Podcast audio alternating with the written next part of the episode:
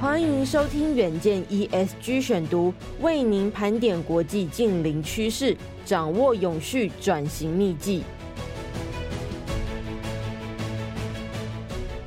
各位听众朋友，大家好，欢迎收听本周的 ESG 选读。本周的文章标题是：泰勒斯巴西演唱会惊传歌迷猝死，热穹现象异常高温惹的祸吗？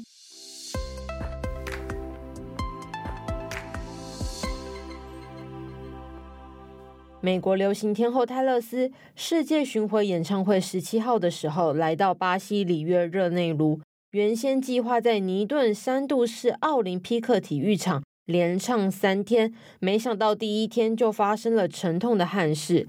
巴西位于南半球，目前正值夏季，近日呢，里约遭逢热浪，演唱会首日气温一度飙到摄氏三十九度，场内的温度呢更高达三十七点八度。六万多人挤爆体育场，现场宛如大型的烘炉。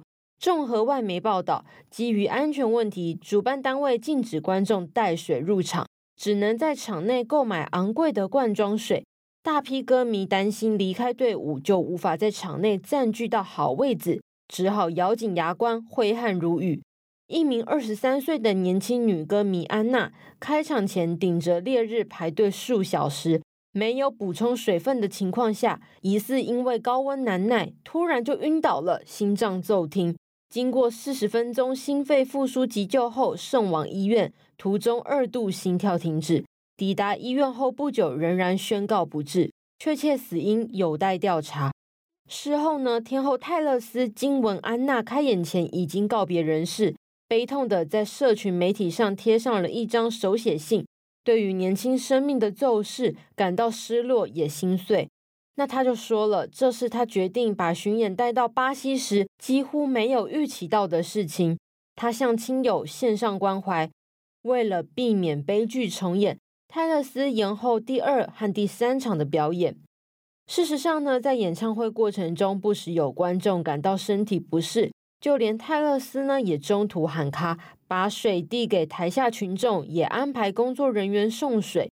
巴西政府要求主办方在二十四小时内说明，并且下令提供粉丝免费的饮用水。COP 二十八听远见，近邻议题追进度。远见 On Air 从十一月三十号起，每天下午六点都有杜拜 COP 二十八连线报道。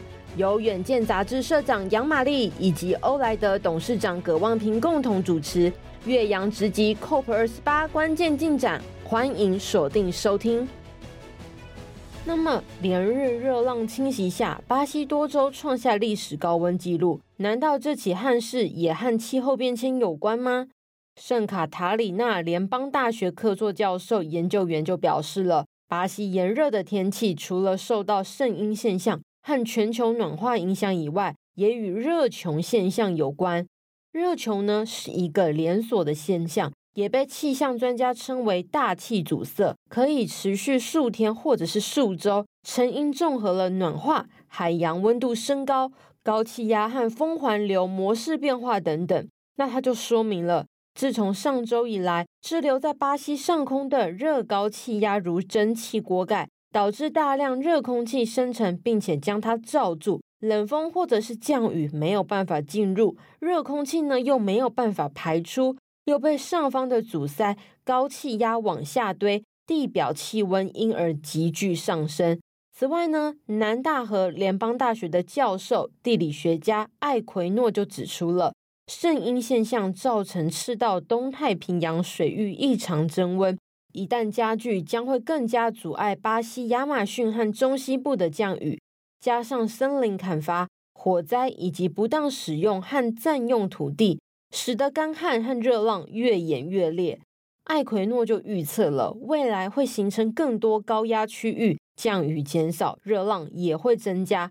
当极端天气现象碰上人为的森林砍伐、水源。和原生植被改变时，对环境及人类的生命带来毁灭性的破坏。以上就是今天的 ESG 选读。如果你喜欢远见 On Air，欢迎赞助或是留言给我们。如果想了解更多细节，欢迎参考资讯栏的连接。最后，请每周锁定远见 On Air，帮我们刷五星评价。让更多人知道我们在这里陪你轻松聊财经、产业、国际大小事。下次再见，拜拜。